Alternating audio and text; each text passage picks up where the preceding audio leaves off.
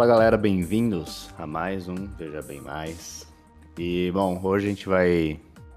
O tópico hoje vai ser um assunto que nós falamos, assim como muitos aí, que a gente ia voltar nele eventualmente. E a gente mencionou ele rapidamente lá no final do parte 2 do Inteligência, que é a inteligência emocional. Uh, César, você quer dar uma introduzida no tópico aí para os nossos ouvintes? É, acho que mais que introdução é o contexto de mencionamos por quatro minutos é, hum. esse tema aí no episódio 56, veja bem mais. Então quem não escutou, não lembra, recomendamos dar um pulo lá porque como o tópico no geral é inteligência, acho que faz bastante sentido relembrar o, como esse termo entre aspas, definido, e como é, essa questão aí do emocional versus consciente cognitivo se diferencia. Mas esse é só um, um lembrete de que já falamos de, desse tema aí brevemente, e, assim como em muitos outros casos, essa é uma oportunidade de desenvolver e explorar melhor o, do que, que a gente realmente estava falando. É, e principalmente descobrir se tinha algumas coisas erradas no que a gente falou ali. Que eu não quero dar spoiler nesse momento, mas tem uma coisinha que, reescutando aqui agora, eu vi que uhum. é, tem que ser melhor desenvolvida. Mas o aviso prévio antes de entrar nas perguntas clássicas aí é esse, de que reescutar o episódio Inteligência 55 56 é um excelente acompanhamento para esse episódio agora. Boa. E bom, acho que uma pergunta clássica que a gente começava geralmente era o porquê falar disso, né? Mas acho que isso acho que meio já foi respondido. Não, not, not, not really. Not really? Não, hum. porque, claro, né? Sempre tem possibilidade de falar de coisas que só tangenciamos, mas o porquê Sim. esse tópico nesse momento é, tem uma curiosidade aí. Que hum, é. Let me Vamos ver. é... Teve, um, teve uma eleição do, do prefeito de Nova York, o novo prefeito de Nova York. É, acho que foi o ano passado. É, acho que foi dezembro mais ou menos. Ele assumiu agora em janeiro. E elegeram. É, um, um, novo prefeito foi eleito. O nome dele é Eric uhum. Adams. E eu estava escutando um podcast no qual eles estavam debatendo uma decisão que ele tinha feito assim que entrou no assumiu no cargo. Ele disse que anunciou que todos os é, secretários dele, secretário da saúde, da educação, do transporte, etc., ia ter como primeiro critério o nível de inteligência emocional da pessoa. Hum, é só é, diferenciado, então, hein? Exato. Eles estão debatendo, mas faz sentido isso? É válido hum. você usar a inteligência emocional como critério para assumir um cargo? Principalmente Nova York, que é possivelmente né? a cidade mais famosa do mundo, uma das mais visitadas, é, com talvez maior quantidade de problemas em termos né? então. só de é, magnitude. Né? E, enfim, eles falaram de inteligência emocional e deram uns pitacos aí sobre esse caso em particular. Mas, além de ser interessante, claro, me fez lembrar que eu também comentei isso no episódio de inteligência, que eu eu li o livro chamado Inteligência Emocional do Daniel Goleman, mas é, foi em 2017 que eu li o livro, então claramente não lembrava de muita coisa além do título.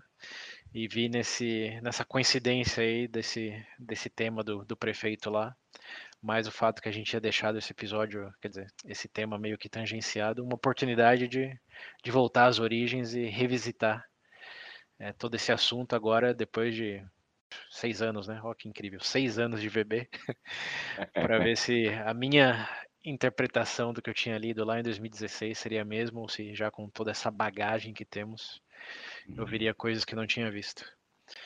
E a maior surpresa não tem a ver com o tópico aqui, é que eu descobri que eu não lembrava realmente nada do livro. Foi como... Então se eu lembrasse. Então, eu, assim, para não dizer nada, nada, eu lembrava de um ponto em particular, que era com questão a, é, ao insulto, que eu lembro, quando eu li pela primeira vez, tem um parágrafo no, no livro que diz que as pessoas costumam insultar quando elas querem chamar atenção. Pare, hum. Parece óbvio quando você pensa sobre isso, mas não é, acho que, intuitivo. Porque quando você escuta um insulto, sua reação imediata não é ah, essa pessoa quer atenção, é essa pessoa tá me não. xingando, eu vou xingar de volta. Exato. É, então eu lembro de eu lembro dessa parte do livro, de realmente quando alguém começa a xingar, eu, hoje o meu, a minha visão já é essa pessoa quer chamar atenção, que, que, que tipo de atenção que ela quer aqui. É, e do título, inteligência emocional. É, o Aí, resto. O nome do autor, né? Acabou. É, o resto, é o nome do autor mais ou menos. Lembrava que era Goldman, o Daniel, eu tinha esquecido. Mas de todas formas, é, me surpreendeu o quanto você acha que sabe sobre algo que você já leu e quando relê você vê que realmente sumiu da memória quase que por completo. Nossa, por que é. é. Ah, e também dado. Bom, acho que eu já não sei se é, se é spoiler. Ah, não, não é spoiler, porque só que você não lembrava de nada. Mas dado também a experiência, né, com os anos passarem, o VB em si sim, aqui. Sim. É, como eu disse, a bagagem cultural e também de vida, né? Porque sim, uma exato. coisa que eu acho que não é spoiler, mas que é, todo mundo vai concordar é que a inteligência emocional tende a aumentar com os anos de vida. Uhum, é. É, é uma coisa... Espero, pelo menos. É, que, assim, um sinônimo de inteligência emocional é maturidade. Como matura uma Sim. madura, né, uma pessoa. É. Bom, mas acho que antes da gente começar a falar esses pormenores aí, uhum. que tal explicar um pouco o que é inteligência emocional. É, vamos por, por partes, né? É, vamos por partes. é, então, como a gente disse lá no episódio 56, inteligência emocional nada mais é do que uma.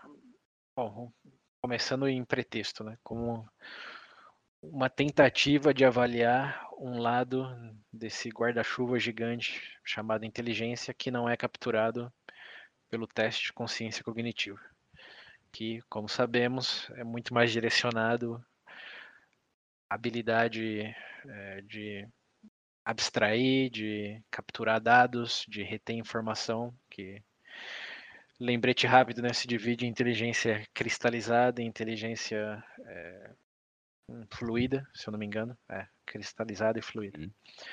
Então você separa essa caixa aí que o teste de QI mede, mas aí sobra um monte de coisa é, como habilidades físicas, habilidades, é, como o nome já diz, né, emocionais, é, habilidades interpessoais, artísticas, etc., que não são medidas pelo teste de QI. E existiu toda uma frente aí de explorar, ok, é, o que, que é isso? É parte do que chamaríamos de inteligência? E se sim, como definir nesse contexto? Então, dado esse pretexto, o que é definido como inteligência emocional, é, na verdade, um passo atrás ainda. O termo inteligência emocional apareceu pela primeira vez ao redor de 1950, é, como uma, uma, nota de rodapé de, de algo que seria realmente paralelo ao QI, como estava comentando, mas uhum. mais focado em emoção.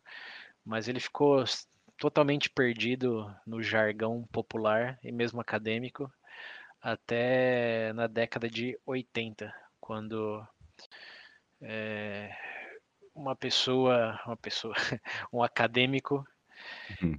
Escreveu um, um, artigo no qual ele usou o termo inteligência emocional e esse artigo foi lido pelo escritor do livro Inteligência Emocional, que é o Daniel Goleman.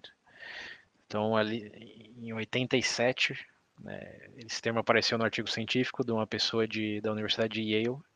Essa pessoa era um, um professor júnior lá de psicologia e hoje, curiosamente, é o presidente de toda a universidade. Mas ele foi quem deu um pouco de visibilidade e quem realmente pegou o termo, abraçou e fez todo um livro sobre isso, o que o popularizou é o jornalista, psicólogo também, é Daniel Coleman. Então, até 1995, que foi quando o livro foi lançado, esse termo era quase que não conhecido por ninguém fora desse círculo diminuto aí. Mas depois do livro, é, ele virou quase como uma ciência pop, assim, ou psicologia pop. que todo mundo sabe mais ou menos o que você está falando e todo mundo, de algum momento ou outro, já ouviu falar desse livro aí, que ele realmente é um best-seller, mais de acho que 48 idiomas, não sei quantas milhões de cópias. Talvez seja o livro de psicologia mais famoso de todos, é, em paralelo. É, eu tinha visto que tinha vendido uns, acho que 5 milhões de cópias, traduzidos para mais de 40 idiomas mesmo, um negócio assim. Então, disse psicologia, eu acho que tem esse livro e o Como Ganhar Amigo e Influenciar Pessoas, que talvez seja mais na categoria autoajuda do que psicologia. Sim. Mas de psicologia mais estritamente definido, esse é certamente o livro mais famoso de todos os tempos. É, e bem, então aí começa a questão do inteligência emocional. E ele, esse Daniel Goldman, quem realmente dá uma definição assim, que é o que todos meio que parametrizaram. Ele que mais cunhou o termo mesmo ou não? Não, o termo Porque foi cunhado na, caras... na, década de 50, sim. Hum. É, e depois foi é, usado novamente num quesito de múltipla inteligência do, do uhum. Garner, que foi uma pessoa que a gente citou lá no outro é, episódio também. É, mas ele só foi definido na concepção popular pelo Daniel uhum. Goleman. Uhum. Não tinha ah, visões e visões. Mas se você falar o que significa inteligência emocional, o que eu vou falar aqui agora é quase que consequência direta do que o, o Goleman escreveu, que é, acho que bem, bem resumidamente, a capacidade de reconhecer emoções em você mesmo, nos demais e ter certo controle sobre isso, tanto em você como nos demais. Tem, tem duas partes aí: reconhecer Sim. e o gerenciar. Claro. É, eu vi que ele tem tinha um negócio dos cinco, cinco pontos, né? Era cinco passos, alguma coisa assim. Então, mas aí é entrar mais no detalhe, no detalhe. Para começar, ó, abrir o guarda-chuva, o que é, é basicamente isso. Você consegue reconhecer as emoções em você e nas pessoas que você está interagindo. Se a resposta for sim, é meio caminho andado para uma pessoa inteligente emocionalmente falando. E se você consegue é, fazer gerenciar isso de maneira eu reconheço, eu quero mudar isso e você tem a habilidade de mudar isso de ir da raiva para calma ou ir do apático uhum. para o animado, aí você é. Conhecer as suas próprias emoções. Isso. E saber lidar com elas de uma forma mais vai, racional, assim. Exato. Tem um, dizer. Tem um poder okay. de ação sobre elas. Uhum. É, e não só em você. você... Tô puto, deixa eu me acalmar. Isso, exato. Antes de fazer alguma coisa. Exato. Não só em você, como nos demais também. Aí você chega uhum. nos níveis como se fosse faixa do judô. de hum. o que seria considerado uma pessoa emocionalmente inteligente. Né? Reconhece, consegue mudar, e se conseguir fazer isso no plural, aí sim, faixa preta. Melhor ainda. Tem... É. Mas aí, claro. É, é, é um pouco é empatia, né? É... Não, bom, não necessariamente. Porque hum. a nível pessoal, você tem empatia por você mesmo é meio estranho, né? Não, não, eu falo na, na questão dos outros mesmo, ah, né, de terceiros. Sim, na questão dos outros. É, acho que tem um elemento de empatia e o Daniel Goldman fala bastante disso também. Para ele é um dos pontos quando ele divide em, em cinco uh, diretrizes ou cinco bases. Ele cita a empatia como uma delas. Já aproveitando o gancho, né? Os outros cinco, as outras pontos seria auto, autoconhecimento, saber o que está acontecendo. Sim. É... O self-awareness, como traduz isso para português? Self-awareness. Uh, putz. É, eu sei o que significa, mas traduzir é fudeu. A, a, a, a, consciência de, de você mesmo, de que você está fazendo, que momento você se encontra. Você tem noção do que você está fazendo. Isso. Segundo seria auto, é a autorregulação, que é essa questão, consigo me acalmar. Uhum. O terceiro já seria mais para gerenciar é, as relações, o que isso implica num contexto social de, ok, vamos mudar o clima aqui da, dessa, desse ambiente para algo que seja mais produtivo. Uhum. E o uhum. quarto é, seria empatia, que é realmente entender verdadeiramente o que as outras pessoas estão sentindo, mais do que pensar o que você está sentindo e o que você gostaria que fosse feito, como tem em conta o, o papel dos outros nessa equação aí.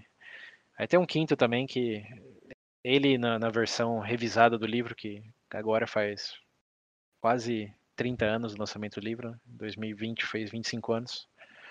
É, na versão revisada que foi publicada, ele trocou o 5, que seria a motivação, e entrelaçou com a questão de, de gestão de emoção. É, que você Sim. conseguir se motivar é você conseguir controlar suas próprias emoções, né, de certa maneira. Ah, eu vi um que assim, de você. De você, que nem nos outros passos, você reconhece a emoção que você tem e você tenta usar ela para para alcançar sua meta ali, seu objetivo de alguma forma. No, em vez de você deixar ser levado por ela, você tenta usar ela para fazer alguma coisa. Principalmente na parte de é, autocontrole mesmo, muito para a parte de artes também, parte mais criativa no caso, né? Sim. E então. Sim, tem um momento que você quer se acalmar e tem um momento que você precisa se motivar. Ele diferencia uhum. essas duas coisas aí como autocontrole e um quinto ponto que seria essa motivação. É tão importante quanto, se não até mais, porque se não se motivar nada, temos um episódio chamado Depressão e Ansiedade que fala sobre as consequências é. disso. É, é, mas, o problema é outro. É, mas essa acho que é bom aclarar que, aclarar, esclarecer que é, é, é um modelo essa questão de inteligência emocional. Que para um tema que já tem agora basicamente 30 anos no jargão popular e nas várias iniciativas acadêmicas, tem que ser reconhecido que esse modelo do Goldman é, é um dos modelos usados para entender essa questão aí de como lidar com as emoções, né, de maneira geral. Então esse modelo dele é chamado de modelo misto. E a empatia é um dos pontos, não é o ponto, nem necessariamente o ponto mais importante. É só parte de um todo aí. Uhum. Para quem tiver curioso sobre que empatia significa realmente e como se divide dentro da, dessa palavra aí, temos um episódio também falando só disso. Link nas referências, como sempre. Mas esse modelo do Goldman é chamado modelo misto. Né? Que depois de toda essa popularização, outros pesquisadores começaram a tratar o tema e propuseram outros modelos, proporam outros modelos, uhum. é, que se divide basicamente em inteligência emocional como habilidade e inteligência emocional como uma característica, uma competência. Então, o do Goldman é uma mistura dos dois, como muitos dos pontos que citamos aí, é uma habilidade que se desenvolve, né, como reconhecer as próprias emoções e passa por seria uma característica de que certas pessoas têm mais propensão do que outras, que é essa coisa de ser empático, é, de notar é, a temperatura no ambiente, como isso são coisas que você aprende também, mas claro, sabemos tem pessoas que fazem isso de maneira mais rápida e mais fácil do que outras. Sim. Então o modelo dele é esse misto.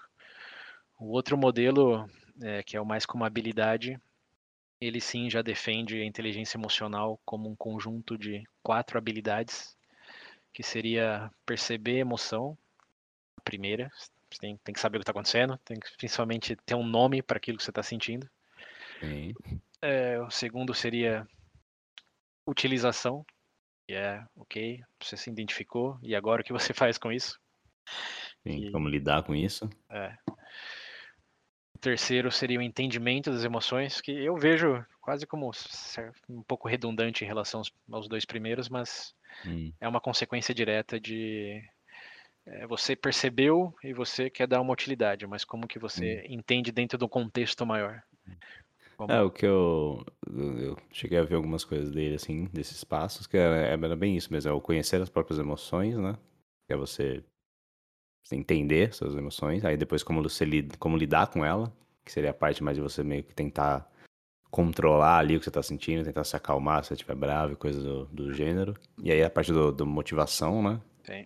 Que é a coisa de você usar essa emoção para alguma coisa. Que acho que tá, é mais ou menos isso mesmo, você tá falando, meio que nas mesmas linhas. Sim. E aí tinha a parte da reconhecer as emoções dos outros, que a gente já, tinha falado também. E o do.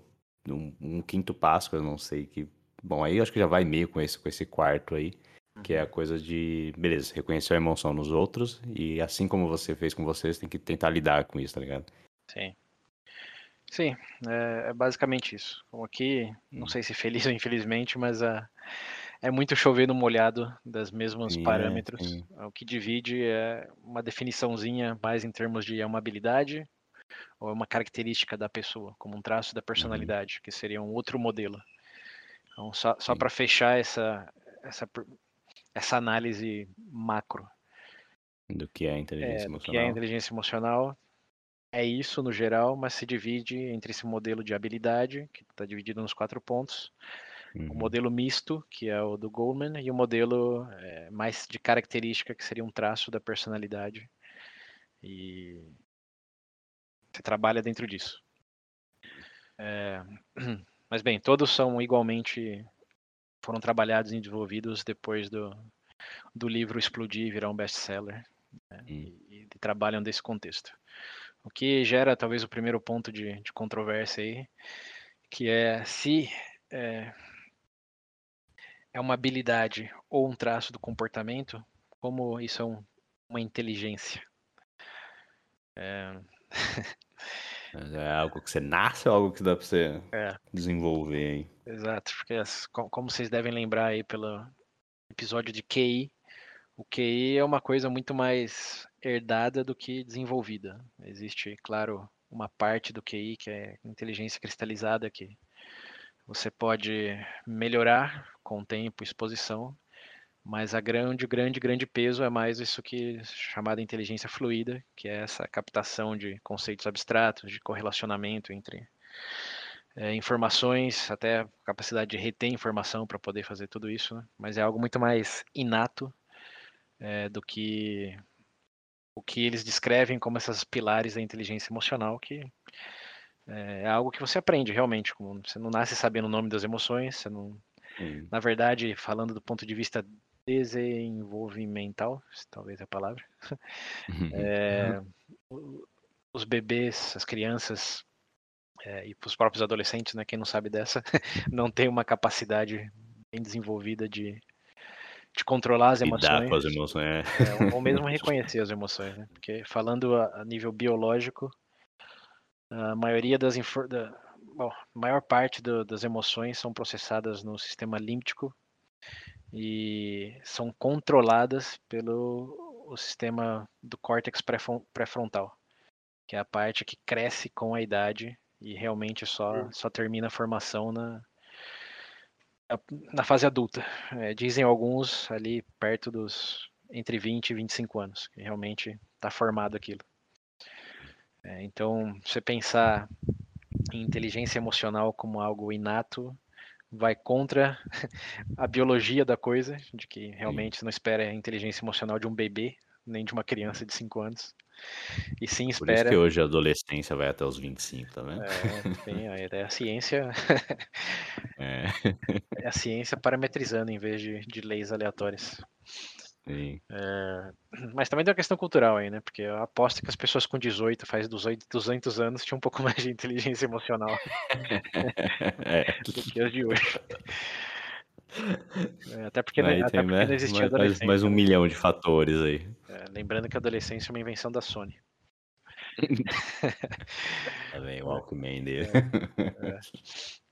Mas, é, enfim, o ponto é, tem essas divisões, foi feito todo esse trabalho, mas a questão de realmente ser uma inteligência, uma habilidade, uma característica, é algo meio esfumaçado, porque para começo de conversa, como a gente já falou, lá naquele episódio também, definir inteligência é, é basicamente impossível. Você uhum. pode se atrelar a certas coisas, como essa questão aí de capacidade cognitiva, de absorver, relacionar a informação, mas ao mesmo tempo não é como é usado no nosso dia a dia. E como o nosso amigo lá, Wittgenstein, sempre diz, uhum. o, o, significado real de uma palavra não está no como ela foi concebida, senão de como ela é usada. É, então você chega em várias é, contradições aí do, como deveria ser, como é, como você pensa que é, que é o elemento subjetivo da, da individualidade de cada um. Né? Uhum. Então, o que significa ser emocionalmente inteligente? Acho que da maneira mais destilada que eu consigo colocar isso é você ter essa capacidade de identificar emoções e ter consciência de certos caminhos para mudá-la. Uhum. Se isso te faz genuinamente inteligente ou somente capaz, aí fica para sua própria discussão semântica aí. É. Você escolhe, meu amigo. É.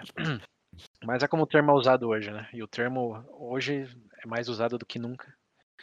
É, antes É, de. é bem recente, né? O livro de 95 e. É, então, 25 anos Tanto que, sinceramente, até até fazer a pesquisa do pro VB mais inteligência lá, eu não tinha escutado. É, acho que eu já tinha escutado falar inteligência emocional, mas eu não sabia é, que era um assunto levado assim tão a sério quanto é, sabe? Sim, então. Então, para mim ainda é algo muito novo. É, uma outra razão de falar disso agora também é porque a pandemia fez com que esse tópico viesse muito à luz do dia, dado hum. que se você está em casa com os filhos, no trabalho, fazendo tudo de maneira tão limitada e diferente do que costumava ser, é, muita gente começou a falar de o que era preciso nesse momento era uma inteligência emocional, de como lidar com tudo isso. Incluso muitas empresas, incluindo uma empresa na qual eu trabalhava, é, fizeram workshop de inteligência emocional. Que foi outro ponto que também fez pensar que seria legal fazer um VBem sobre isso. Porque virou, é, virou modinha. E Sim. Isso é até uma das grandes surpresas do Daniel Goleman. É, eu estava escutando uma entrevista com ele de 2020 e a entrevistadora, como sempre, link nas referências, pergunta para ele o que mais te surpreendeu desde que você lançou o livro até agora. O que, que, que aconteceu, o que, que você percebeu que você jamais esperava. Hum. E ele disse que o mundo corporativo fosse abraçar tanto essa ideia.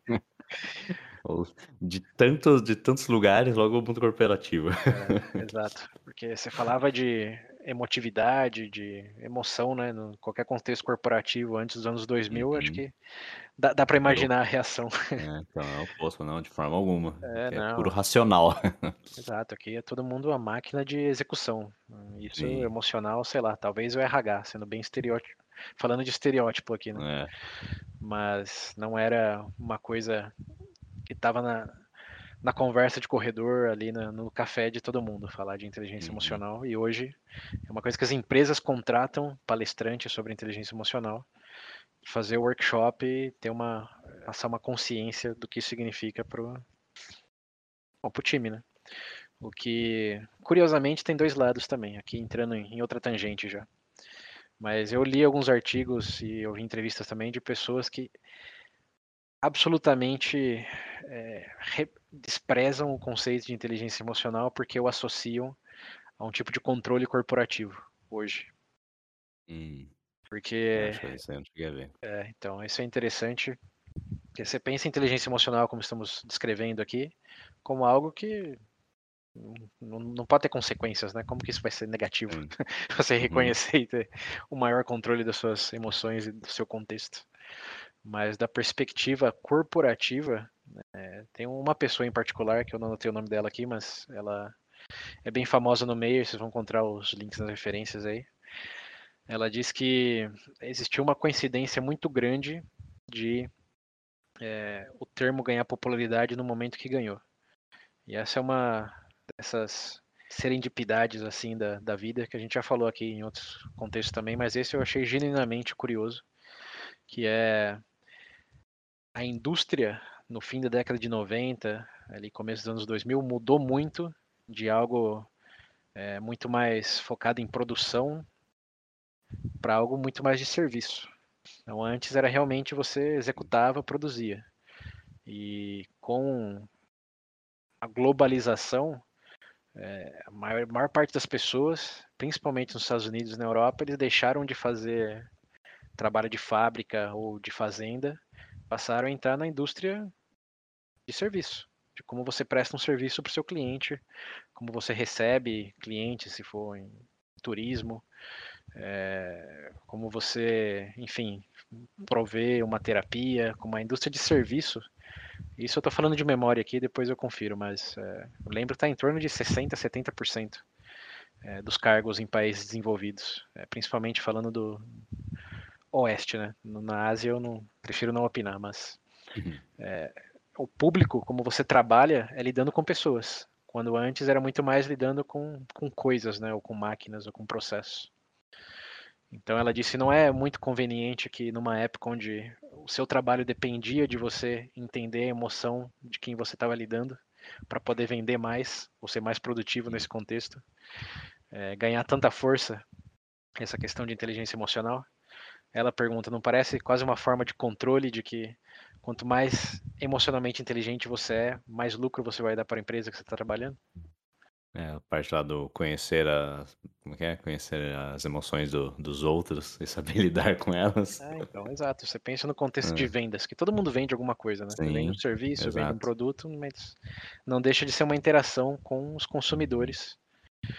E quanto mais você consegue reconhecer sentimento do consumidor, né, ne- ne- ne- nesse nessa dinâmica, e quanto melhor você consegue trabalhar É isso para resolver o é problema. puro marketing, é pura pu pu publicidade, é isso daí. É, então, exato. E foi realmente um elemento veja bem aí de que, nossa, olha que legal, a inteligência emocional é lindo, bonito, puramente benéfico. E de repente ela fala, aham, veja bem. Muito bonito mesmo, mas olha só É, isso aqui. dá, dá muito lucro para muita gente. É, sim. E ao mesmo tempo, além de servir para a finalidade de é, gerar mais receita, mais, mais lucros para certas indústrias aí, tem a questão de você como funcionário, se você é, tiver um melhor man manejo, é uma palavra em português? Sim. Sim, né? Então, o melhor manejo desse tipo de questões, você, é, mais, é menos é, provável que você processe a empresa, ou que você exploda, exploda com o Uhum. chefe ou com os colegas. É, existe um, um maior. Hum, eu não, não quero dizer tá não quero dizer adestramento, mas É exatamente a palavra que eu usei, eu falo da impressão que você foi adestrado pela pela empresa. é, então, mas uma, um efeito de rebanho aí, vamos colocar nesse sentido. É, sim. Ovelhamento, criando uma nova palavra. Como tá todo mundo calmo, tá tudo bem. Se tiver algum problema, primeiro vamos refletir sobre o que você está sentindo, qual que é o contexto, como podemos fazer isso Sim. de forma produtiva. Porque assim, acho que tem Parece aquelas pessoas que são, lá, e extra positivas, sabe? Não, calma, pensa, relaxa. Tem hora que não, tem hora que você só quer Não, você e- só quer ficar puto mesmo, me deixa. E aí, co- coincidentemente também, você pensa na quantidade de protestos de sindicatos, etc., que acontecia antes dos anos 2000 para a quantidade que acontece agora, Né? né? É Tá todo mundo conformado já. Então, não sei se conformado é a palavra, mas a maneira de manifestar essa insatisfação, essa frustração, já não é de. É conformado não esteja, adestrado mesmo, É, gostei da palavra, é isso aí mesmo. Vamos, vamos- não é mais vamos queimar tudo e mostrar quem manda aqui. É, não, É. vamos- falar com a Vamos- RH e mostrar um Isso, descontentamento é, com os, os processos implementados para a resolução desse problema.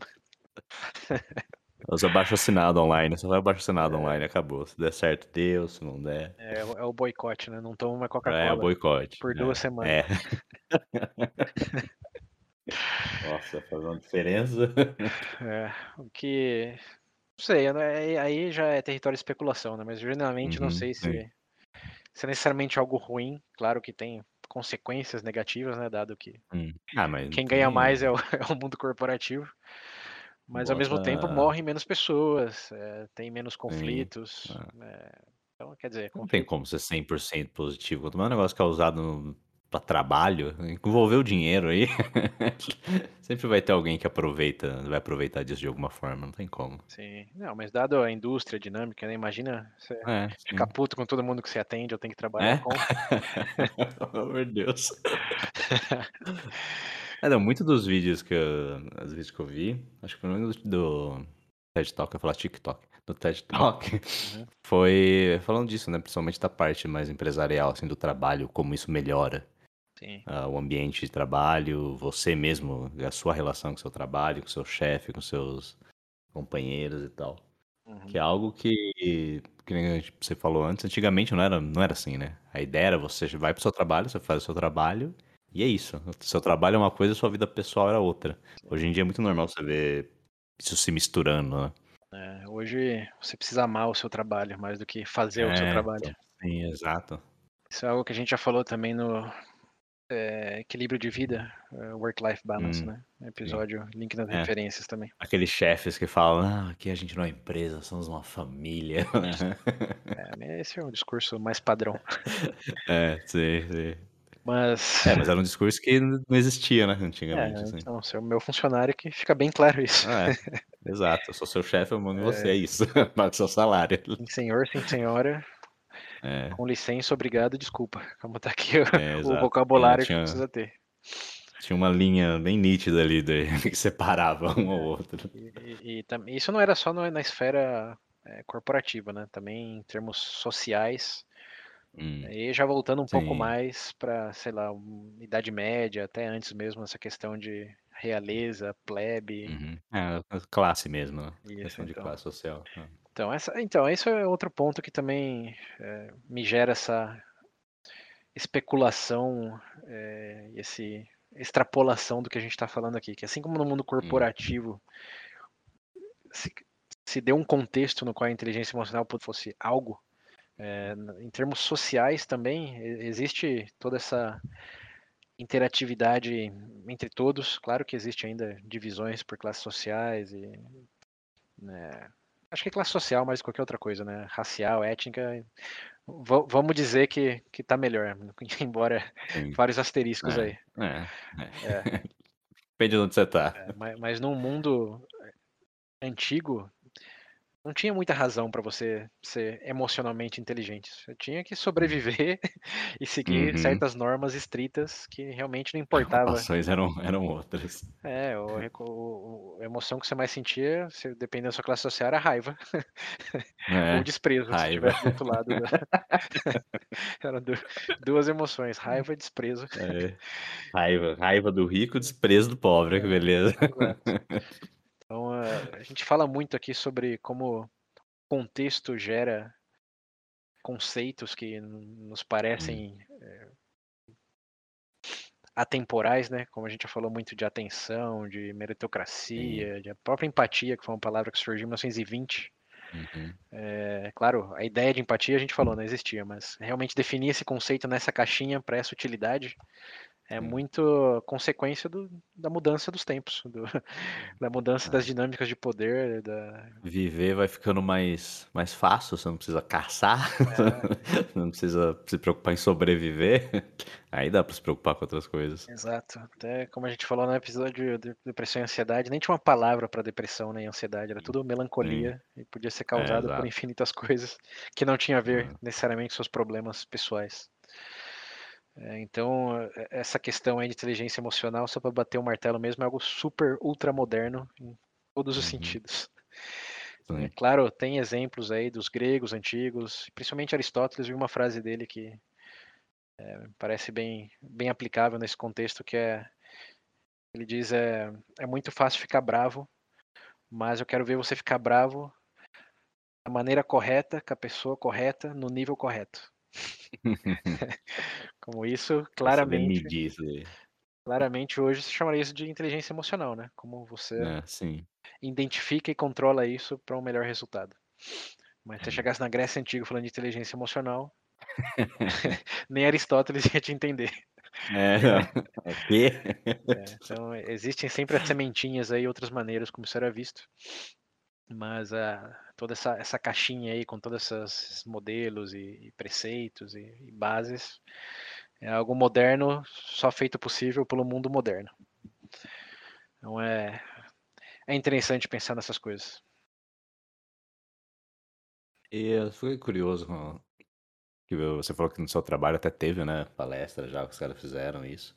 E você, sei lá, viu alguma porque esse negócio de palestra em trabalho eu sempre acho que é só por fazer mesmo, porque dá a impressão que não tem uma real mudança. Você sentiu que alguém, uhum. sei lá, mudou de alguma forma ou você mesmo pensou de alguma forma diferente em relação a alguma coisa no trabalho com isso ou não? Não, eu, eu, eu não participei do workshop, só. Ah, você não participou, eu, você só, só sabia é, que estava lá. Sim, eu, eu, vi o convite e ah. decisivamente ignorei. Ah, então não no bagulho obrigado. Não, Nossa, não, não. Então ninguém vai. Não, até, até foram bastante pessoas. E eu vi os comentários no, no chat, assim, hum. é, que, sei lá, falando da ditadura, da guerra, enfim. Ah, Muita gente falando ah, de coisas que tenho certeza tiveram um contexto para ter a conversa, mas. É... Enfim, é, a resposta para ter algum resultado, cara, não dá para saber. De imediato, eu diria que não, até porque esse é outro grande segredo, né? Ninguém aprende verdadeiramente sobre algo, sobre como usar uhum. algo, só ao ler sobre algo ou escutar algo. Uhum. Então, até para os ouvintes. Ah, é verdade. Né? Não, pode, pode terminar. Até para os ouvintes aí, né? Não pense que você tem uma maior inteligência emocional por escutar um episódio sobre inteligência emocional. é, exato. Ou no caso eu, por ter relido o livro, não, não me iludo de que saber sobre hum. algo é realmente poder utilizar algo ou fazer ter sua vida mudada por esse algo. Embora hum. sempre tenha sementinhas aí, né? Como essa questão que eu disse de quando eu escuto alguém insultando agora, eu penso que quer chamar atenção. Isso foi algo que sim fez uma diferença para mim. Agora falar de outras pessoas no contexto de trabalho, hum. pff, é zero. é... Uh, eu queria falar que no, no começo, é, que a gente falou que era não é algo né, inato do ser humano, que é, o cérebro vai se desenvolvendo até os 25 lá que você falou. Mas acho que a gente não, não focou muito nessa parte do que se dá para você melhorar isso. Porque muita, sempre que eu pesquisava inteligência emocional, era sempre ah, cinco passos para melhorar a sua inteligência emocional é, seis passos para não sei o que lá, se torne é, mais inteligente emocionalmente, etc. Sim. Então é algo que, beleza, não é inato do nosso, do ser humano, mas você consegue aprender isso, certo? Consegue desenvolver Olha, isso cada vez mais. Ele é inato no sentido de que você pode dizer de maneira geral, todos os adultos têm essa capacidade. Se a utilizam uhum. ou não é outra, é outra história. Mas é. Sim. Você falando da espécie humana, sim, tem porque vamos começar pelas bases de o que é uma emoção. Né? Se você pegar a palavra grega motim, de uhum. movimento, uhum. mais e, de afastamento, seria na, na, no pé da letra um, um afastar da moção ou do movimento. Como você tem uma emoção, é um impulso para agir.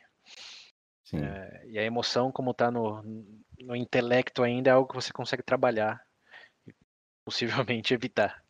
Então, tirando essas particularidades aí, é um impulso para agir. Então, essa é a emoção. E o que mais diferencia, não o que mais, mas uma, qual uma das coisas que mais diferencia um adulto de uma criança de 5 anos? Uhum, é, o controle dessa emoção. É, então, exa exatamente. Então, uh... nossa, qual foi a pergunta mesmo? para desenvolver isso com é, o tempo, melhorar. Desenvolver. Bom, é. é. Tem a questão aí cerebral de gradativamente você vai tendo um, um córtex pré-frontal maior, o que dá uma habilidade para você frear antes de simplesmente atuar por impulso. E tem uma questão cultural também, que é, é como você lidar com isso no contexto em que você vive. É, esse é outro grande ponto desse tema, que vai em conjunto com outro ponto. Então vou fazer uma leve curva para a esquerda aqui. e antes de falar de se dá para melhorar isso, vamos falar de como mede isso. Porque estamos falando de tudo de conceitual aqui de ah, é isso, é identificar, é, é gerenciar. Mas como você mede isso? Como você sabe de maneira assim, entre aspas, objetiva que alguém tem mais ou menos? Sim. E lembrando lá Como? do QI, esse é, é, o grande diferencial do QI, né? É o mesmo teste, claro, com seus asteriscos aí de tempo e faixa etária, uhum. que pode ser aplicado para milhões de pessoas em todo o mundo. Os resultados são, no geral, é, consistentes entre si. Né? E para o teste de inteligência emocional, tem algo parecido? Hum. A resposta, a resposta é não. é, isso é algo que a gente falou no episódio 56 também, que o que mais dá peso para o QI em relação a qualquer outro tipo de inteligência, lembrando os asteriscos da palavra inteligência, é que não dá para você mensurar de maneira com rigor científico, porque a maioria dos testes, e aí tem vários tipos de testes, dependendo do modelo que você segue, se é o do Goldman, se é o de habilidade, mas no geral, acho que o teste mais usado hoje, segundo as fontes aqui, é um chama MESIC, que é o focado em inteligência emocional com habilidade, que ele mede aqueles quatro pontos lá de, de reconhecer, usar, em uma, um questionário de, de fotos de pessoas com vários tipos de expressão e você tem que selecionar aquela cara com aquela emoção. É, então, a, a, a, maneira de medir aí é faça associação de ideias com palavras e o quão certo você tá ou não. Claro, não dá para ser objetivo, né? Porque não é com uma cara é algo sempre. Como assim? Tem, tá escrito nojo de um lado, você tem que achar a cara que é nojo, é isso? É, eles te dão uma, uma figura. É tipo isso, é ligue, liga a cara com, com a palavra. não, não é só isso. Isso é parte do teste que, que mede a questão de capacidade de identificação. Mas é, é, é uma metodologia, e, como você sabe que está certo? Como você sabe que uma cara realmente é nojo e não, hum. sei lá, tristeza? Como, como você tem essa. Tem que ser o, como é que é o nome daquele cara lá? Tá metaforando lá, tem que ser o metaforando. Metaforando? Não sei de quem você tá falando. Não sabe? Não. É o cara que lê expressões faciais do Brasil. Hum. Acho que é o maior canal de leituras faciais do mundo, assim.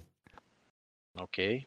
O pessoal vai, vai, vai, vai conhecer. Tipo, é bem famosinho. Tipo aquela série Light to Me. é, tô, é. por aí. Ok, bom, então tenho duas notícias para esse pessoal aí. a primeira é que a validade desse teste aí está totalmente enraizada na quantidade de pessoas que respondem uma coisa em vez de outra. Hum. Então, Sim. se 90% das pessoas responderam que essa figura B é nojo, e você respondeu essa figura B é tristeza, você foi um pouco pior em relação à média. Hum. Então é uma questão de, de média é, baseado aí nessa resposta grupal. Não é 2 mais 2, independente se 90% respondeu 5, se respondeu 4, você está certo e vai bem. Não, é o oposto disso. É uma questão de se todo mundo respondeu por aí, a resposta correta é essa. O que, de novo, falando em termos objetivos e, e científicos, não é, é, não é bem como você justificaria uma pessoa tem um nível de inteligência e outra tem um menor ou maior. É, mas nesse, hum, contexto, talvez até faça um pouco mais de sentido, porque a inteligência emocional só existe num contexto social, né? Se você está sozinho numa ilha, é irrelevante. É, sim, é. então, se 90% das pessoas, no geral, pensam que uma coisa é aquela coisa e você está de acordo com ela, você tem, digamos, essa inteligência aí de é, saber identificar isso e trabalhar com isso.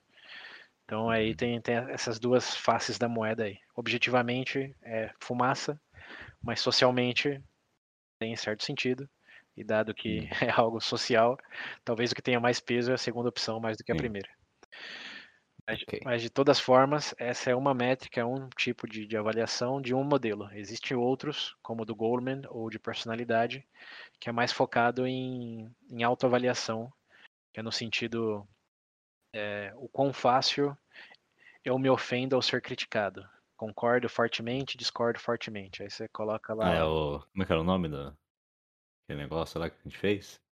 Da personalidade. 16 personalidades? Isso, é. é. É, nessas linhas. Essa é, é, é, uma metodologia de autoavaliação que você se, se cara avalia no espectro.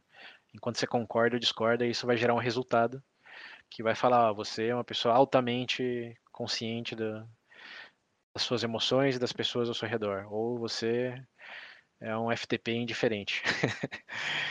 claro que não vai ser nessas palavras.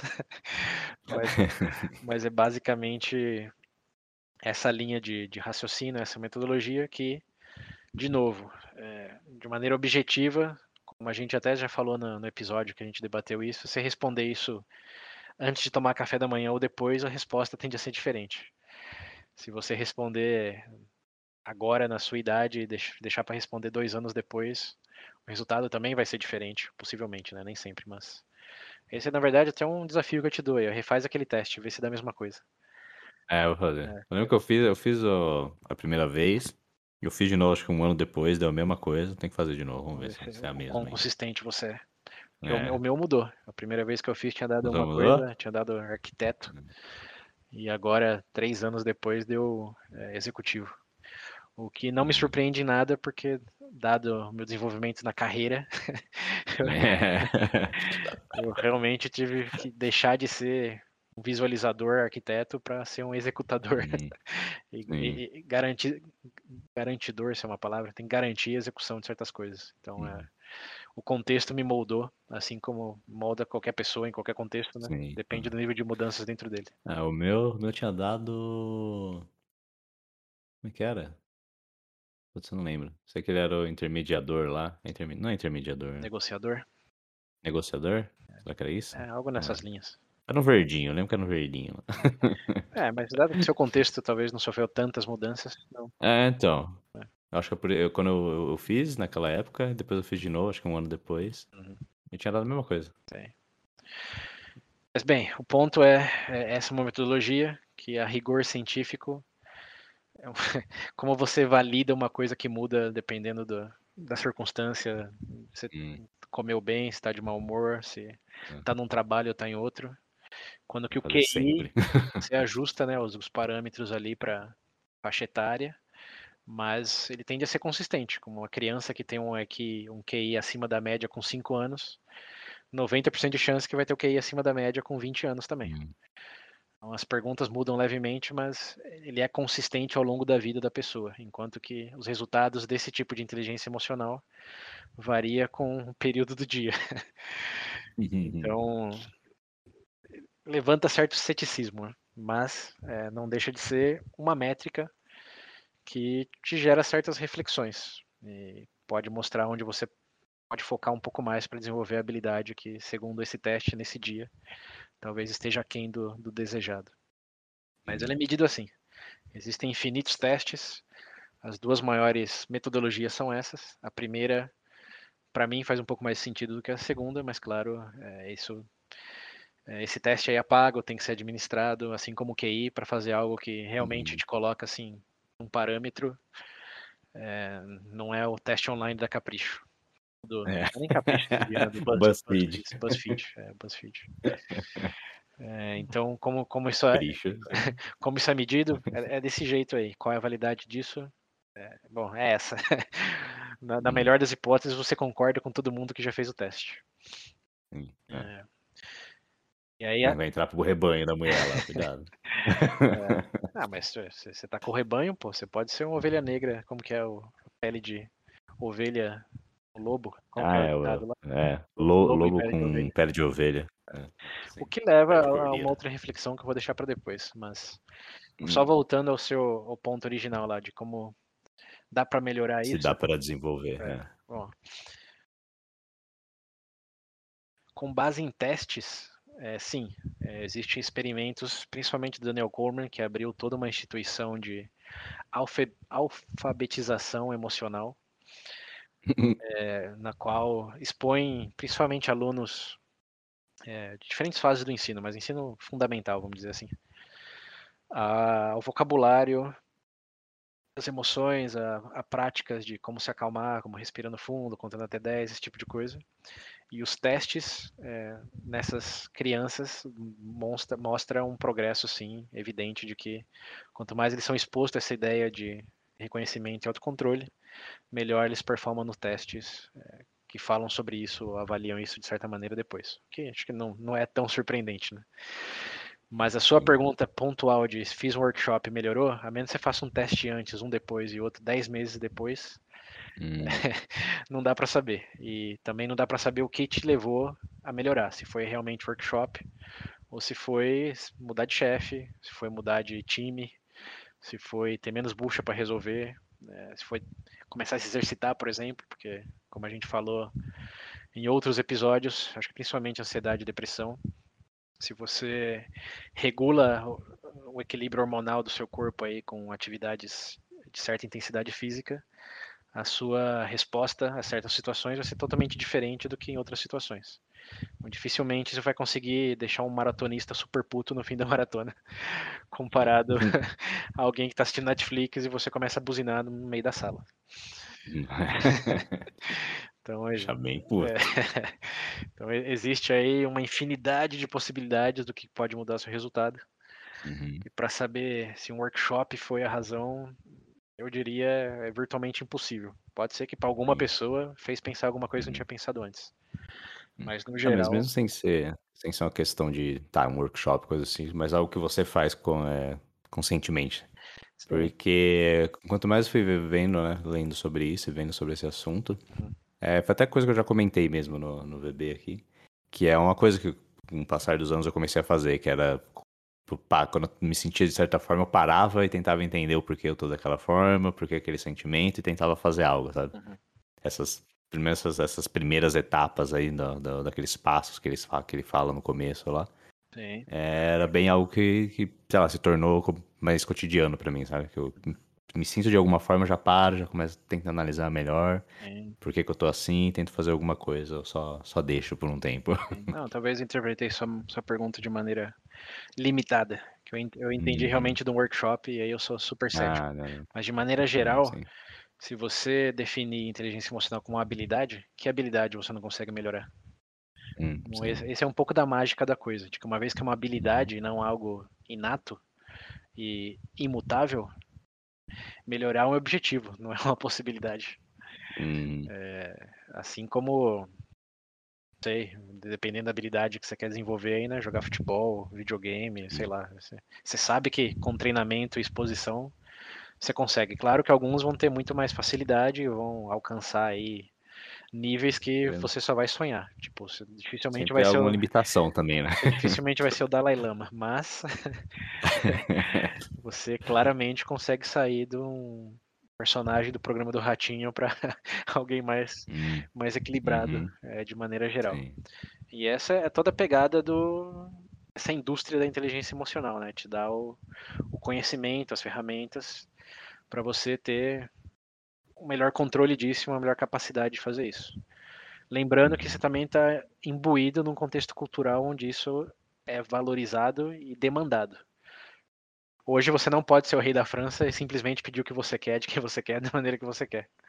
Então você precisa ter esse controle, esse reconhecimento. Né? E isso Sim. também serve para outro lado. Se eu fosse um fazendeiro lá na, no século XVI, pouco importa o seu controle emocional, produzindo Sim. trigo, milho aí, ou o que seja, entregando e pagando imposto, tá tudo certo.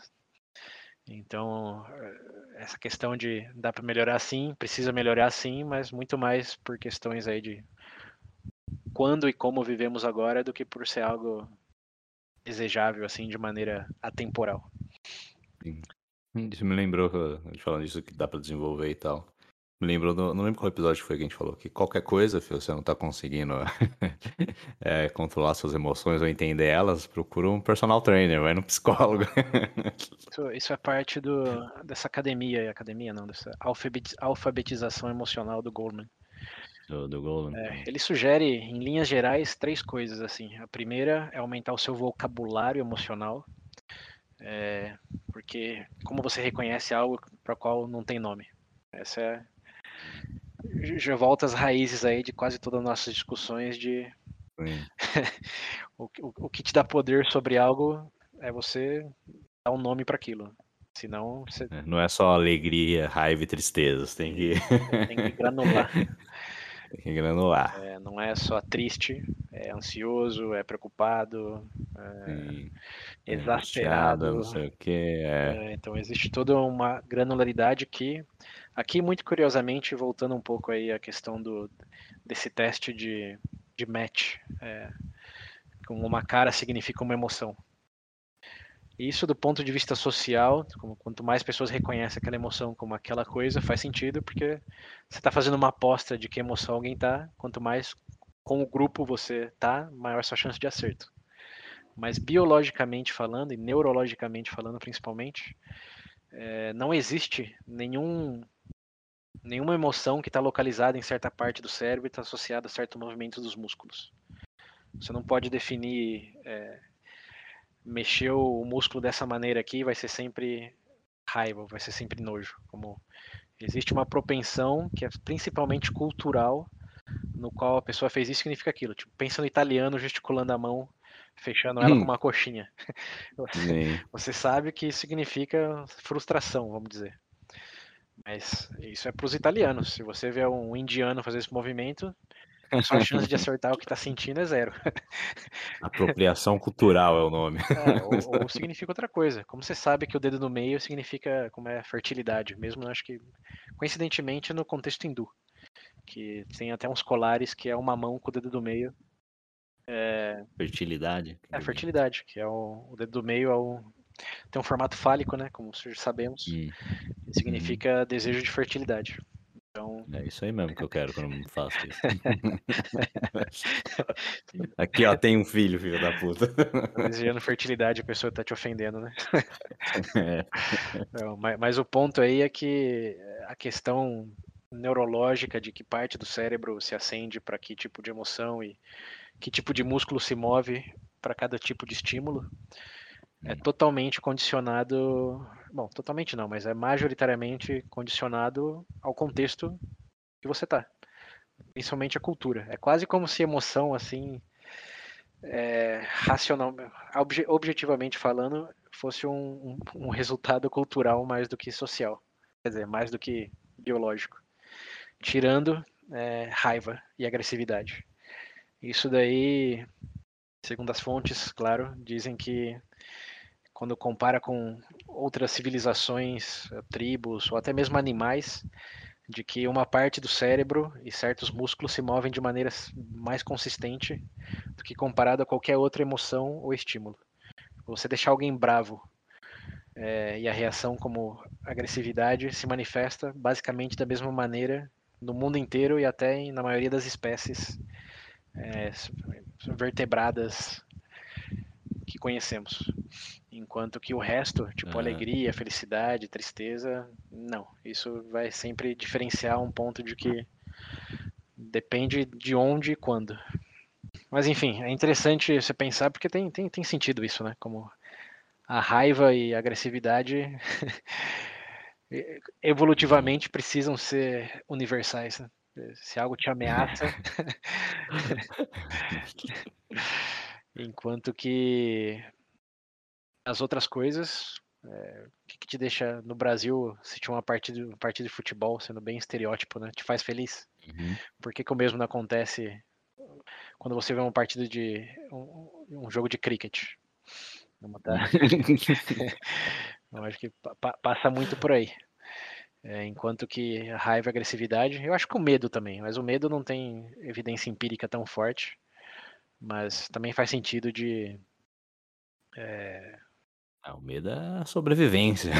Não, do que você tem medo, as crianças, por exemplo, vê uma ah, aranha sim, passando e você engole hum. ela.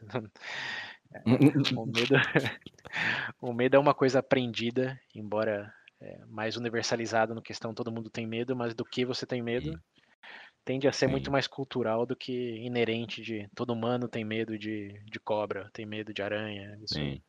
São elementos Eu culturais. Tenho, os dois. Você, você aprendeu a ter esse medo. Aprendi. É. Então, agora raiva, raiva pode é. pegar qualquer bebê que você consegue deixar ele bem com raiva. Sim. Só dando umas cutucadas em momentos inconvenientes.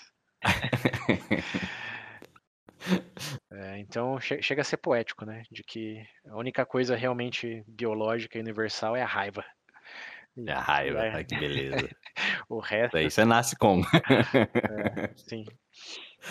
E... É. Enfim, eu, é, essa é a tangente número 14.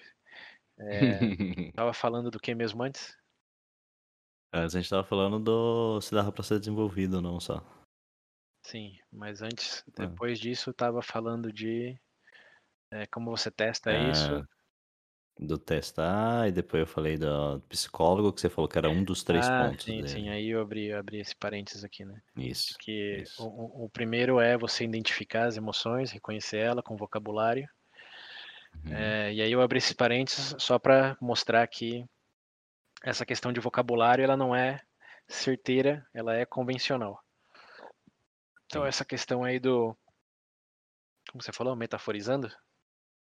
Do. Metaforando. Metaforando, é. Essa questão de dizer que existem experts em ler emoções, por que músculo se mexe, em, em que momento. É... não, tem, não tem raízes científicas para isso, não. Pode ter um acerto baseado em convenções, mas não. Ah, não, você nunca viu no vídeo dele, mas ele sempre fala que não é 100% de certeza as coisas que ele fala ali, porque depende de vários fatores. Mas dados, estudos, não sei o que, ele sempre dá referências em um monte de coisa lá, quando ele vai falando sobre. Sim. Ah, se, se, tem é, esses, então, esses asteriscos. Ele, não, ele, sim, ele deixa claro que não é algo 100%, sabe? Sim. Que tem gente que pode simplesmente fingir. Sim, também. Como sabemos, é, um psicopata ou sociopata não vai abertamente compartilhar os sentimentos, até porque é difícil tê-los, né? Mas esse é, é um outro ponto, a tangente número 35 aqui, uhum. de que é, o que mais diferencia a capacidade, a inteligência emocional em termos de grupo de pessoas no geral, é se você está no, no espectro de. Esqueci o nome ah, do, do quadro. É o, Rain, o, o Rayman é... também, pô. Se você tá. é autismo. Autismo, isso, essa é a palavra. É, então, as pessoas que têm mais. Onde dá para observar mais variação, se fazer o teste, assim, um teste só, um grande grupo de pessoas, é pessoas que estão mais no espectro, mais próximo do, de começar o espectro de autismo, autismo. É, tem muita dificuldade, isso a gente falou no episódio de empatia também, de nomear emoções, de reconhecer as próprias emoções. Tem até uma palavra para isso que eu falei lá também, que é a alexitimia, ou em inglês alexitimia, que é a falta de palavras para as emoções. Esse é literalmente o que significa a palavra, em, sei lá, grego, latim. É, é essa condição de você está com raiva, você está triste, está ansioso, mas você não, você não, sabe o que é isso, você não consegue identificar Sim, você não sabe apontar o que, que é. Isso, e é, de maneira geral é o que mais impediria é, um desenvolvimento aí na questão da inteligência emocional é você não ter essa habilidade de reconhecer e nomear o, hum. os próprios sentimentos. Claro, hum. dá para trabalhar, dá para evoluir, mas é um quadro que diria seria um pouco impeditivo nesse sentido.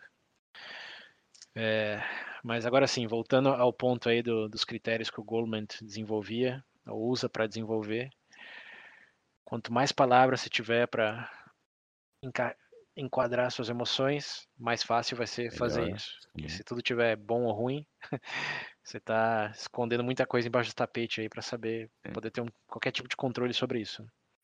Então, primeiro, vocabulário. Sim, vocabulário. Maior granularidade é empiricamente comprovado te dá um maior controle sobre as emoções. Sua resposta racional, digamos, a, ao que você faz se você está ansioso versus se você está bravo são, são diferentes. É, um é, se estou bravo, acalma, respira, distrai.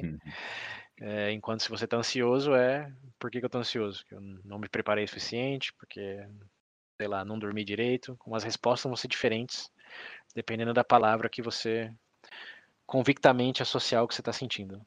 Então, quanto mais palavras, mais preciso tende a ser essa, essa dinâmica com você mesmo. O segundo ponto dele é de exercícios físicos, é, que aí já tem mais a ver com meditação, é, uhum. que bom, tem a ver com meditação, mas também tem a ver com trabalho biológico de que reconhecer aceitar, né, porque não tem muito o que você fazer, de que os certos estados emocionais geram certos hormônios, adrenalina, é, oxitonina, se você estiver muito feliz, que, nas palavras dele, inunda o corpo e coíbe é, o pensamento mais racional. O que me lembra o episódio lá do Pensando Rápido e Devagar. Uhum. É, isso é algo que ele escreve no livro também, que existe a mente emocional e a mente racional, que Olha só, coincidência é coincidência, né? Tema 1 e tema 2. É.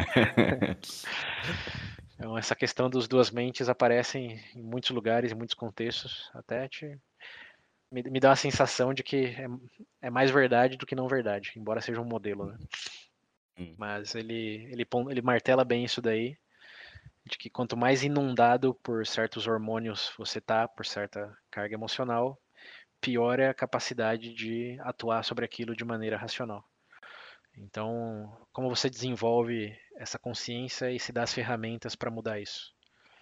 Então, é, pausar, é, respirar fundo, é, se distrair, como duas coisas que ele fala no livro que é, me marcaram dessa vez que eu estou lendo. É, a primeira ele diz que a questão de catárteses, essa de, de ventilar frustração, ódio, raiva, de que não funciona.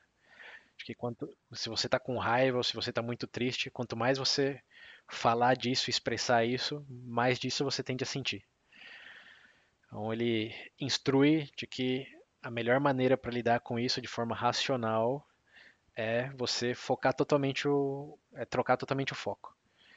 Então, se você está muito, muito bravo, é, sei lá, coloca um barulho de cachoeira, vê algum vídeo no YouTube que você já riu um milhão de vezes, como tenta é, é um 180. Em vez de, ah, vou falar com meu amigo aqui, ou eu vou dar soco no saco de areia.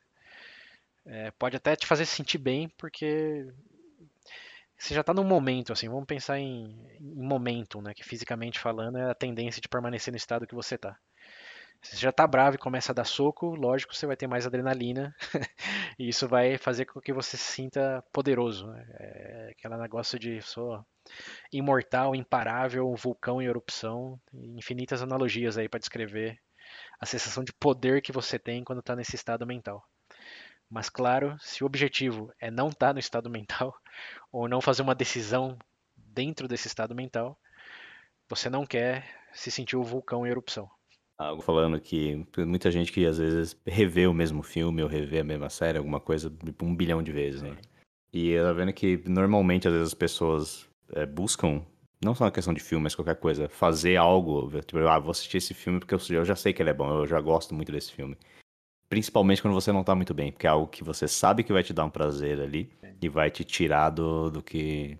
Seja lá o que você estiver passando, tá ligado? O sentimento que você tiver no momento ali. É a zona de conforto. É, me lembrou disso, é algo que você. É, exatamente, você entra na sua zona de conforto ali para realmente esquecer disso e depois você já, já volta mais, mais leve, em vez de explodir aí, que nem você falou. Sim, exato. É só se distrair mesmo. Mas não, mas não é intuitivo, né? Porque é, então, o polar é, então, porque... extravasa, catarte. É, exato. É. Inclusive é algo que eu, que eu tipo, revia vários filmes, etc, série. E eu nunca tinha parado pra... Aí quando eu via, quando eu ouvi falar sobre isso, que eu parei para pensar, no, lembrar dos momentos que eu fui rever essas coisas. Eu falei, pô, realmente, era aquele dia que eu tava de saco cheio, aquele momento que não tava muito bom, e era sempre algo assim. Você vai buscar o comum ali para você Sim. se sentir melhor, se distrair mesmo. Exato. E o delicado aí é só que, lembrando que é um momento, quando você já tá uhum. com raiva, a sua preferência não vai ser é, acalmar, vai ser ficar com mais raiva ainda. Você já tá, já tá naquela onda, você sair dela é, é muito mais difícil do que... é o VM, É, se você já tá Super Saiyajin 2, você vai querer virar o 3. É. Vamos ver até onde eu chego. É, exato. virar o gorila gigante. É, então, é. é então, é, então é, a dificuldade realmente está aí, em como você se dá conta de que foi inundado por essa adrenalina, por essa, não sei, no caso de, de homens principalmente, de, de qual é o hormônio masculino? Fugiu a palavra.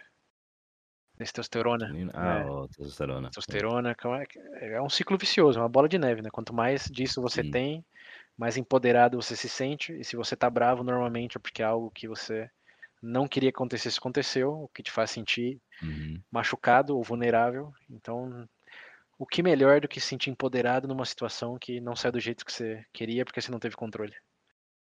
É quase que o antídoto perfeito. Só que pensando construtivamente, é o pior, porque se o carro bateu, ficar bravo e quebrar o vidro do outro é, carro. Não adianta nada. é. Surrar o outro motorista. É. Perde o carro e vai preso. Exato. exato. É, mas, como a gente sabe, né, é. não é a primeira coisa que vem na é. sua mente. Porque aí é o sistema. Quando eu morro pra um boss no Elden Ring pela trigésima vez, minha vontade é jogar o controle na parede. Então, e aí vem de novo a questão cerebral de os adultos deveriam é. ter mais facilidade com isso. E uma coisa que dá facilidade, que isso voltando lá pro sistema 1, sistema 2, né? Como, como você controla o sistema 1, que a gente já falou é meio impossível porque é o designado para hum. sobrevivência, é o que busca atalho, é o que otimiza hum o consumo energético do nosso corpo mesmo, de, de nosso consumo calórico. É, uhum. o sistema 1 é, é, o que manda, é, é, o motorista. Mas o sistema 2 é o curso de CNH. é, é, as memórias que você tem de alguém fazendo aquela coisa que deu errado, e aí você consegue puxar o freio de mão.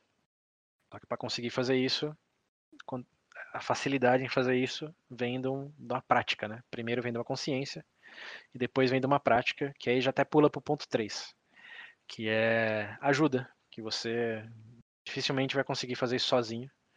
Então, a terapia, o Goleman fala, é quase que um inoculante é, psicológico.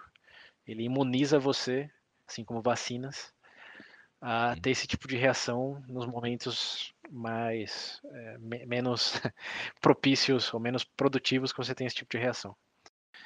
Com a conversa, um trabalho aí com, com, com terapia, seja a forma que for, você vai pensar nisso antes de acontecer, você vai é, ter muitos exemplos disso, né, de família e outras coisas na sua própria vida, que vão facilitar você ter consciência desses novos hábitos ou métodos para lidar com aquilo, é, do que se não fosse isso. Se não fosse alguém te cutucando, falando, oh, pensa nisso, lembra disso, pensa nisso, lembra daquilo. É, sem esse, esse coaching aí emocional, vamos dizer, colocar nesses parâmetros, a uhum. chance de você fazer o, a coisa certa na hora certa é bem mínima. Coach emocional tem vários, hein? É, tô, tô generalizando aqui para é. dar a entender, né? De, é, é, Não, é tem, que ser, tem que ser um personal trainer emocional. Coach é muito negativo aqui no Brasil. personal trainer emocional, isso aí. E, bem, essas então seriam as três bases. aumentar o vocabulário, ter em conta, ter em conta, ter, ter, ter, consciência dessas coisas físicas que você pode fazer. Uma é buscar a zona de conforto. Eu falei que eram duas, né? Até eu estava esquecendo. E a segunda uhum. coisa que me surpreendeu é uma questão de tempo. Ele diz no livro que, principalmente quando você está muito bravo, que o tempo ideal para parar de falar e olhar para o céu é de 25 minutos. Esse é o tempo que os hormônios levam para se rebalancear. Então tá numa discussão muito emotiva, bota no cronômetro, 25 minutos. Hum, levanta, vai tomar um ar. É, vai fazer uma caminhada, caminhada é outra coisa também, ele fala, sugere muito fortemente, porque aí você tá, uma vez que você começa a caminhar, o sangue meio que flui para outros lados, o objetivo do seu hum. corpo de maneira geral é outro, não só você ficar como é sentado e chorado, chora, sentado chorando num canto, a é. chance do seu corpo eh, meio que organicamente mudar o seu estado emocional é, é nula, né? Ele só vai aumentar só. Sim. Então, se você realmente caminhar, é, sei lá, buscar um outro exercício, é bem chave porque muda o fluxo sanguíneo, que tende hum. a estar tá concentrado nos músculos quando você está com raiva e passa aí mais para as pernas, vamos dizer assim, quando você está caminhando. Então, é, fazer essa redirecionamento consciente aí é, muda, muda bastante. Isso foi algo que eu já apliquei, viu? Revelando, compartilhando com todos vocês aqui. Esse negócio assim de caminhada eu costumava fazer. Eu ficava se eu ficava bravo com alguma coisa, primeira coisa que eu, colo- que eu fazia era colocar o meu fone de ouvido e sair andando. É. Mas, porém, contudo, todavia, tem uma questão aí bem, bem delicada que é se você está num momento conflituoso, com outra pessoa, né? Pode ser com você mesmo, ok, se vira. Mas se for com outra pessoa, existe essa dança de é, a pessoa provavelmente está brava também e tá achando aquilo super importante. Por isso que vocês estão bravos, né? Porque se fosse irrelevante, indiferente, vocês não estariam brigando. Aí você vira as costas e vai fazer uma caminhada, foda-se lá. Exato, exato. Para isso dar certo, para diminuir sua chance de levar um tiro nas costas, é, é. uma voadora, ou se for um relacionamento romântico, um... É, é. eu também vou e não volto mais. É... É. é bom ter essa conversa antes e esclarecer. Não, pega na mão da pessoa puto e leva para caminhar junto. Vai andando. Ah, sim, vai caminhar para o outro lado. Vai falar que eu vou pra cá, depois a gente se encontra aqui de novo. 25 minutos, é, hein? Vamos dar uma, uma, volta no parque público aqui. É. Não, mas falando de relacionamento romântico, né? Casais que, que, que, fazem isso tendem a ter os melhores resultados, mas tem que ser um negócio hum. combinado, né? É, e tem que ter um extremo, extremo cuidado em não gerar esse sentimento de, de abandono. A questão de relacionamento é foda, porque geralmente quando você tá discutindo, sempre é. Se não os dois, pelo menos um lado quer resolver aquilo agora. Sim, até porque tem a questão do empoderamento, como eu falei, e tem a questão de eu não quero pensar nisso depois também, vamos acabar com isso agora. Né? Uhum. Que tá bom, em 25 minutos a gente fala. É... não. é... Uhum. Eu tô casado há seis anos e eu garanto que essas, essas, particularidades aí são extremamente relevantes no desfecho da, do momento conflituoso. O melhor cenário possível, e é o que, por muita sorte, eu tô tendo mais é, exposição hoje do que eu tinha antes é quando as duas pessoas têm um, um preparo é, emocional, cognitivo com um personal trainer, é, come, começa a ter essa conversa e exposição às coisas nesse sentido, você consegue combinar, você consegue colocar limites de, ok, se eu sentir dessa maneira, eu vou parar o que está sendo dito e falar, estou sentindo isso. Vamos Sim. estabelecer isso como um ponto de, ok, parou aqui, volta depois, vamos para o intervalo. é muito mais fácil você combinar isso com alguém que tá na mesma onda ali que você nesse sentido. Né? Sim, sim, é. Uma sintonia. Live, é. Agora, se é só você quem está propondo isso, é, a outra pessoa normalmente vai falar o quê? Tá, não consegue? Tá admitindo que não tem razão? Começa. É, é. Tá me ignorando, né? Que é pior. Lembrei do meme lá, vai chorar? É, então, exato. E lembrando, a tendência aí é sempre ir pro próximo nível de, de Super Saiyajin, não ir pro, pro menor. Hum.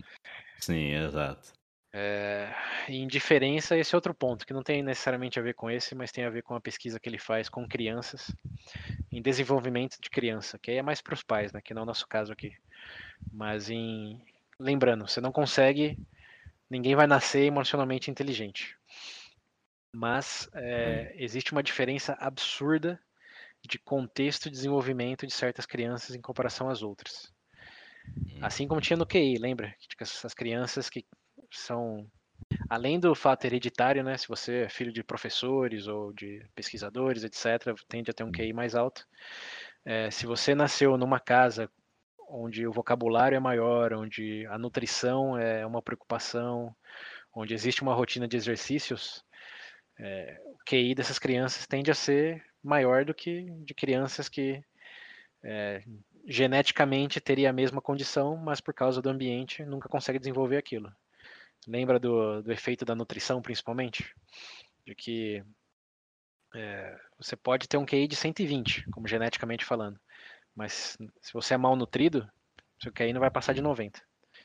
E aí a questão do terreno, né? Acho que foi a analogia que, que eu usei. Se o terreno não está adubado, não está é, periodicamente irrigado, não vai crescer nada ali. Pode ser a melhor terra de todos os tempos, a melhor semente também de todos os tempos, mas você precisa. Tem que dar substância. Isso, você precisa da, do, do bom terreno, né? Em tudo que se implica, em temperatura, Sim. em adubagem, em controle de pragas. É, porque essa é outra coisa, né? Você pode ser é, a pessoa com o QI mais alto do mundo, mas se você vive num ambiente de estresse, de conflito doméstico, de abuso, de, em seus vários tipos, uhum, não vai servir de absolutamente nada esse, esse QI aí. Como se fosse uma semente no aterro sanitário.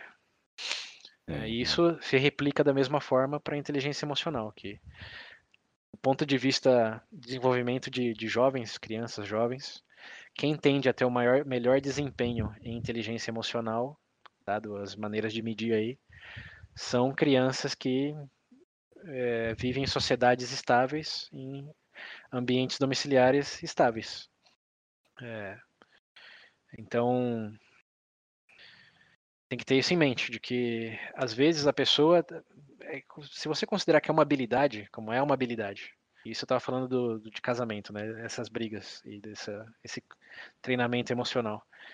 Dado que é uma habilidade, ninguém vai ser é, abre umas aspas fortes aí, né? Burro, como é, não, empacado, que não dá para trabalhar naquilo.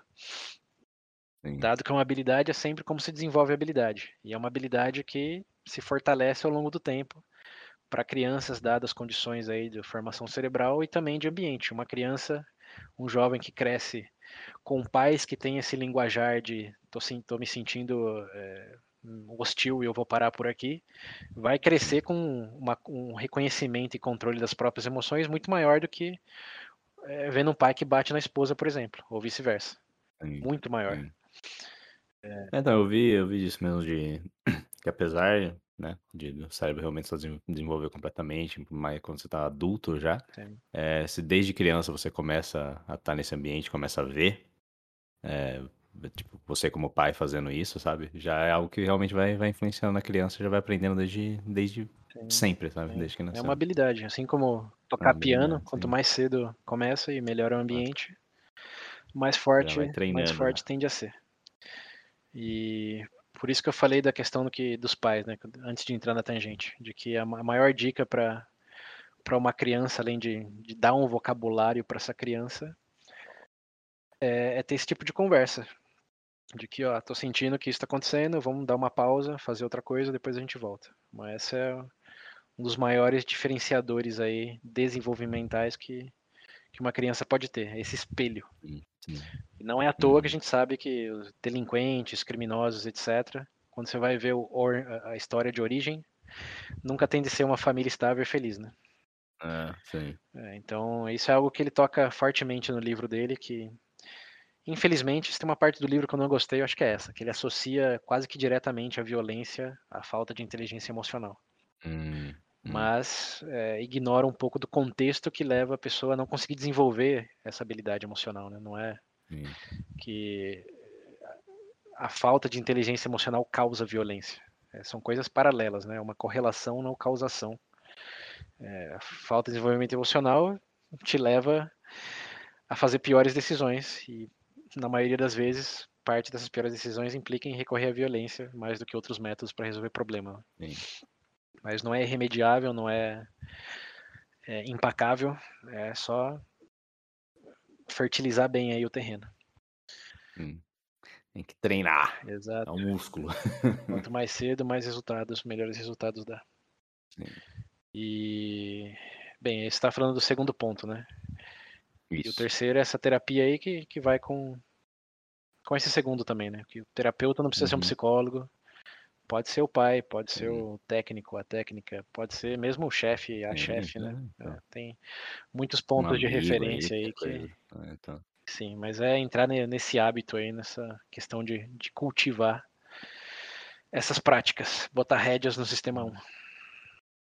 Certo, tá vendo? Então dá, dá pra melhorar, povo. dá pra você melhorar sua inteligência emocional aí. Tem.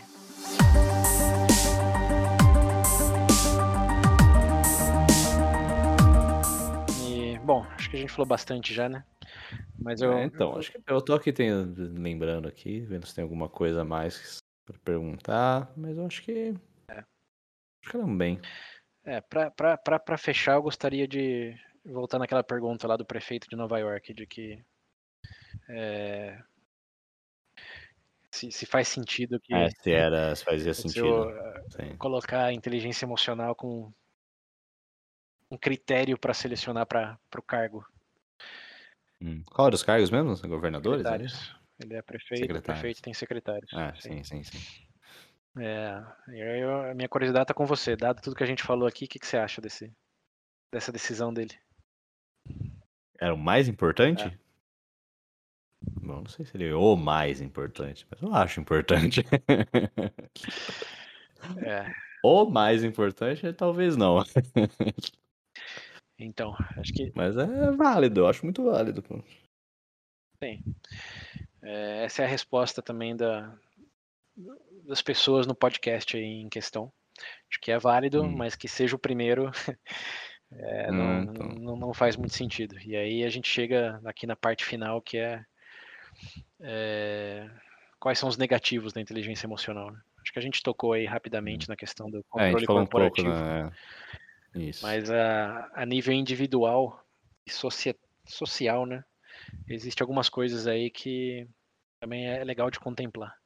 Como no caso do prefeito, claro, é, existe acho que um entendimento de que para você ser secretário, né, você não, não vai lá construir a escola, não vai arrumar o encanamento da cidade. É, você vai lidar com pessoas, negociar com provedores, é, é um trabalho de lidar com pessoas, basicamente, né? Fazendo uhum. gestão da cidade. Então a inteligência emocional faz sentido, dado que quanto mais controle você ter dessa dinâmica, dessa interação com os outros é, stakeholders interessados, maior a chance de sucesso. Uhum. Porém, é fácil fica. É, porém seria melhor se alguém que já tem experiência nisso pudesse fazer isso, né? se tem algo que a gente sabe aqui é que as coisas É, são. eu faço isso há 20 anos. Tá, mas e sua inteligência emocional, como é que tá? Não, ou o contrário, né? Eu nunca fiz isso, mas eu tenho uma excelente É. inteligência emocional. né? Pior ainda. É, que é, que é o que ele está propondo, né? Ele tá, esse é o primeiro critério, não importa se tem 20 anos de experiência. Sim. É, tirou 100 de 100 no, num dos testes aí, ele vai Aí. confiar em você para fazer gestão do Acabou de transporte. no ensino médio. É. Sendo o primeiro critério, é basicamente isso que ele está dizendo. né? Então, é É, questão é. de experiência, os skills para isso também, né? Porque aqui saindo do Sim. exemplo da cidade, eu não quero um médico me operando com a maior inteligência emocional. É. Ah, você é tão legal, tão empático É, você. né? Como a gente falou no episódio de empatia, né?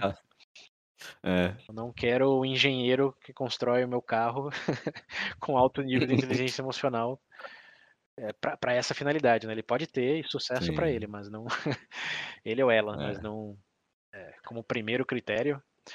Aí, Não. claro, en- entra num negócio de distri- de distribuição também, né? Porque alguns cargos, é, isso tem algumas pesquisas aí que são pequenas, mas que mostram uma alta correlação entre índice de desenvolvimento de é, entre performance de inteligência emocional e desempenho no trabalho, que correlaciona positivamente para cargos como vendas e principalmente é, em cuidado, em saúde, como enfermeiro, é, cuidadores no geral, e correlaciona negativamente com cargos mais analíticos, tipo ciência de dados, é, engenharia, o que faz sentido, né? É, sim, total. mas faz sentido de um ponto de vista que é, você fala inteligência emocional é bom para todos. Hum, a nível individual, sim, porque ninguém quer, É, sei lá, sim, se é. estressar ou sofrer muito, mas a ponto de vista social ou corporativo, É. usar isso na entrevista. É bom ter, é bom, é, mas. mas se não tiver também e for engenheiro, É, Sim, é. é, Sabe fazer o que você tem que fazer? Sei, então tá bom. Exato. Isso, acho que um lado pernicioso aí de toda essa popularidade do conceito é hoje muitas empresas estão usando isso para cargos que são mais é, técnicos, né?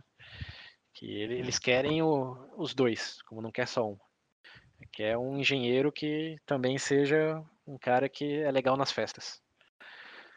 É, o que acho que é bom, né? Se puder ter os dois, sempre, sempre bom. Mas ex- existe um Beleza. leve, uma leve, talvez aí trade-off de Não sei, se eu tivesse uma empresa, acho que eu prefiro, eu prefiro alguém que seja competente e nunca apareça em encontro nenhum.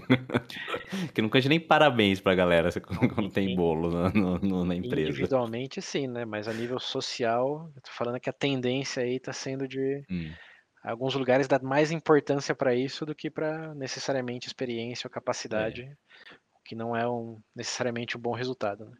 hum, E até mesmo em coisas mais executivas, assim, de, de liderança de empresa.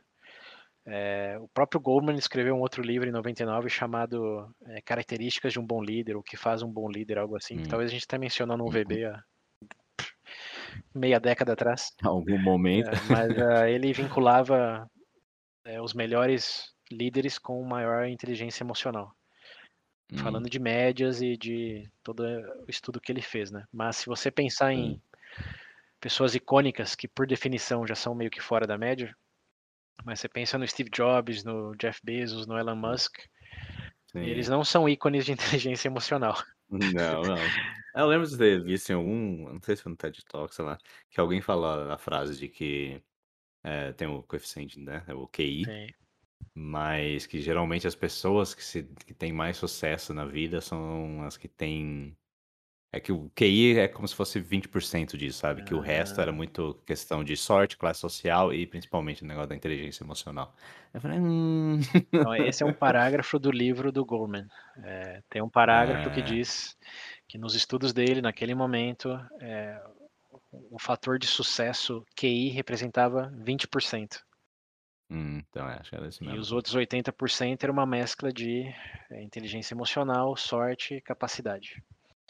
Mas, É, eu tinha visto inteligência emocional, sorte e classe social. ah, não, tem, tem classe social Que é o também. é, ambiente, no tem, caso. tem, aí, tem né, gênero sim. também, tem etnia, enfim, dá Uhum. para você problematizar ao infinito. Isso. Mas assim, 80 pode até ser 20% QI, mas 80% tem 500 coisas. Né? É, mas lembrando, é, tudo depende da, da, base que você está considerando, né? Como ele, os estudos dele foram feitos nos Estados Unidos com americanos que saíram de universidades é, de renome. Então, nesse contexto onde todo mundo já tem um QI basicamente parecido, claro que são outras coisas que vão te dar o destaque. Agora, se você está num lugar onde a, hum. a, regra não é todo mundo ser tão bem educado, tão bem nutrido e com uma estrutura de crescimento tão estável, chuta o que vai acontecer. Como que é o ditado? É, em terra de cego. é, é, sério, caolho é. Não, é, não é caolho, é caolho, é caolho. Caolho é rei. Caolho é rei, é, isso. Exatamente. Então tem, tem que lembrar da, do, da onde, de onde que ele está falando isso e de que momento também. Hum.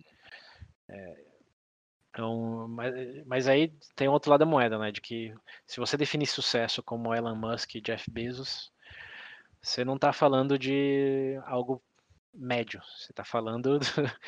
Tá bem fora da média. Da exceção da exceção. Os caras que são nesse ponto é, quase então... trilionários. Não... Quando, se você definir sucesso como alguém que, que tem o suficiente para viver bem, é, a maioria das pessoas, dos líderes, não vão ser parecidos com Jeff Bezos e Elon Musk. Eles é, realmente serão pessoas com um, um, conhecimento emocional maior do que talvez é, essas pessoas e as pessoas que não chegaram nesse ponto ainda, né? Seja por circunstância que for. Então, na média, é, ele tem razão, mas é, ao mesmo tempo, não é uma fórmula mágica de que se você não tiver isso, você nunca vai poder ser bem sucedido ou esse é o elemento mais importante, conta para 80% hum. do, do seu sucesso. Não. Ah. Bem longe disso. É, por exemplo, de novo, pegando as exceções, né? O Steve Jobs mesmo, ele tinha zero consideração pelos sentimentos alheios, porque o foco hum. dele era fazer um negócio que ele acreditava tava, era o correto. E Sim. ele teve razão. E essa é até outra, outra coisa que me fez lembrar aqui de uma frase que eu tenho de uma pessoa uma vez. Ele disse que a arrogância era o prêmio por estar certo. E se você tá hum. certo consistentemente, é, reconhecer os sentimentos dos demais não importa muito. Principalmente se você tá acima na cadeia de poder, né? Se você tá abaixo, claro, hum. sempre vai importar. Agora, se você é o tubarão, se você é o leão nessa cadeia aí de, de alimentação, a gente volta para aquele negócio da Idade Média, né? Se você é o rei da França, uhum. seu nível de inteligência emocional conta zero pro seu sucesso. Zero, né? Aí... Vai fazer o que eu quero e ponto. É, exatamente. Então é, tem, tem essa consideração aí. Hum, do que, muito bom. do que, do que. Ah, do lado negativo, né? Que a gente tava falando. Ih, a gente tá falando do lado negativo. Então tem, tem esse lado negativo de que existe uma propensão para dar muito mais peso para a inteligência emocional do que talvez deveria ter do ponto de vista social, dado essas equações errôneas e dado é, questão do controle corporativo também, né? Tem que, tem que lembrar desse ponto hum, aí de que às vezes queima tudo vai dar resultados mais práticos. Não incitando ninguém à violência, hein? Ministério, Ministério da, da Segurança do Brasil. É, vidraça quebrada e fogo. É, em, em certos contextos, talvez tenha, talvez tenha mais efetividade, mas claro, ninguém deve fazer isso nunca. Ouviu? Hum. Ouviu o Ministério da Segurança. É isso. Exato. É. Veja bem, não advoca nem se responsabiliza por decisões tomadas fora do contexto educacional que a gente está tá imerso. Isso aí. É, então esse é um lado negativo. E só a cereja do bolo.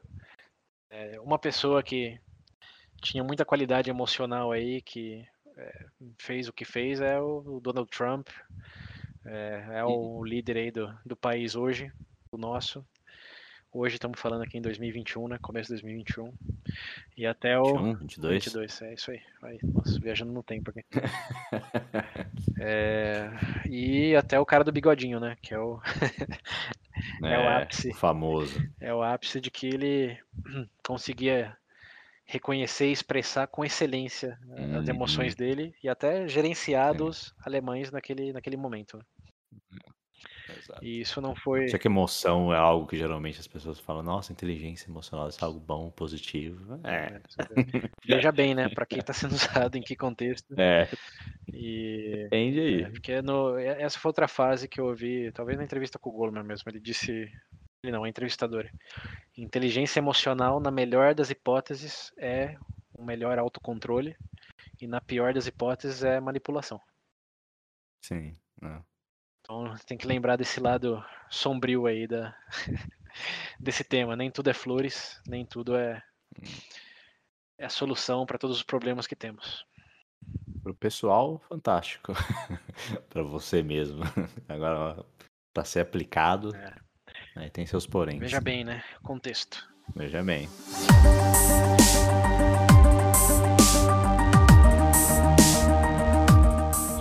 Mais alguma coisa, César? Quer adicionar? Satisfeito. Sim. Acho que conseguimos é, explorar então. bem aí toda as particularidades do tema e seus infinitos asteriscos aí, né? Desde berço cultural até desenvolvimento, etc, etc. Então, sim, satisfeito. Estou é, é Tô, tô num estado emocional de, de tranquilidade. Exato. Isso aí, ouvintes, tá vendo? Agora lembre-se, se vocês ficarem putos, se vocês estiverem muito tristes, não se afunda na tristeza, não fica mais puto, hein? Escuta esse Veja Vai Bem, caminhar. faça esse Veja Bem um, uma zona de conforto. Exatamente. É. Tem um lado negativo? Tem, mas o lado bom dá pra você aplicar na sua vida aí. É. Escuta o Urination. Veja bem menos. Isso. Sai mais puto ainda. sai empoderado. É, sai não. É, bom, acho que é isso então. Pra gente encerrar esse episódio por aqui. Uhum.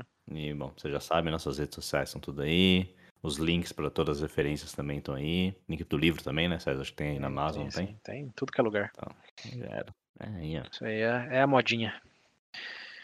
No Exato. próximo workshop que tiver na empresa ou na escola de inteligência emocional, ó.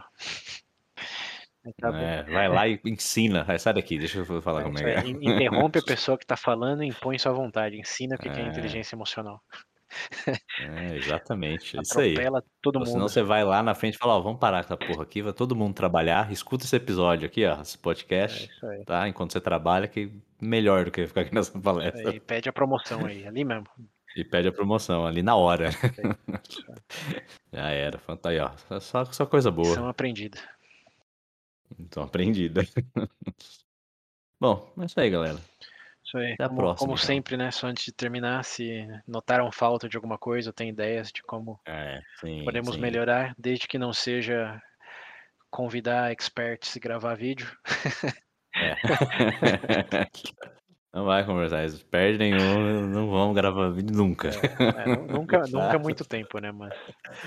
É, nunca é muito tempo, mas... Pelo, pelo momento não, não tá dentro da, é. da nossa estratégia, não tá alinhado sim, com nosso, nossas práticas de bem-estar emocional, então... Exato. Muito trabalho também. É, não, é, talvez a gente pode fazer um extra aí para explicar o porquê exatamente a gente não faz isso, mas não, não vai ser agora. Hum, hum. Sim, sim, exato. É isso aí. Se for, não vai ser tão cedo. Exato. Meios de comunicação, tá? Você já falou aí, né? Tem um site, comentários, sim, tem e-mail, só não ah, tem WhatsApp. Instagram, né? Facebook, não, o cara é tudo. É, acho que é o mais fácil é um comentário no YouTube, viu? Se quem quer falar com a gente. É. Pior que é mesmo. YouTube é um, onde chega a notificação de maneira hum. mais imediata. Então. YouTube, Instagram. E-mail é o mais é, difícil. É, e-mail é realmente, quem usa e-mail hoje em dia, mas. É, não. É isso aí. Mano, manda um ADM lá no Instagram que tá ótimo já. É, não, não precisa sofrer por causa disso. Exatamente. Isso aí então. É isso aí, galera. Até a próxima. Falou.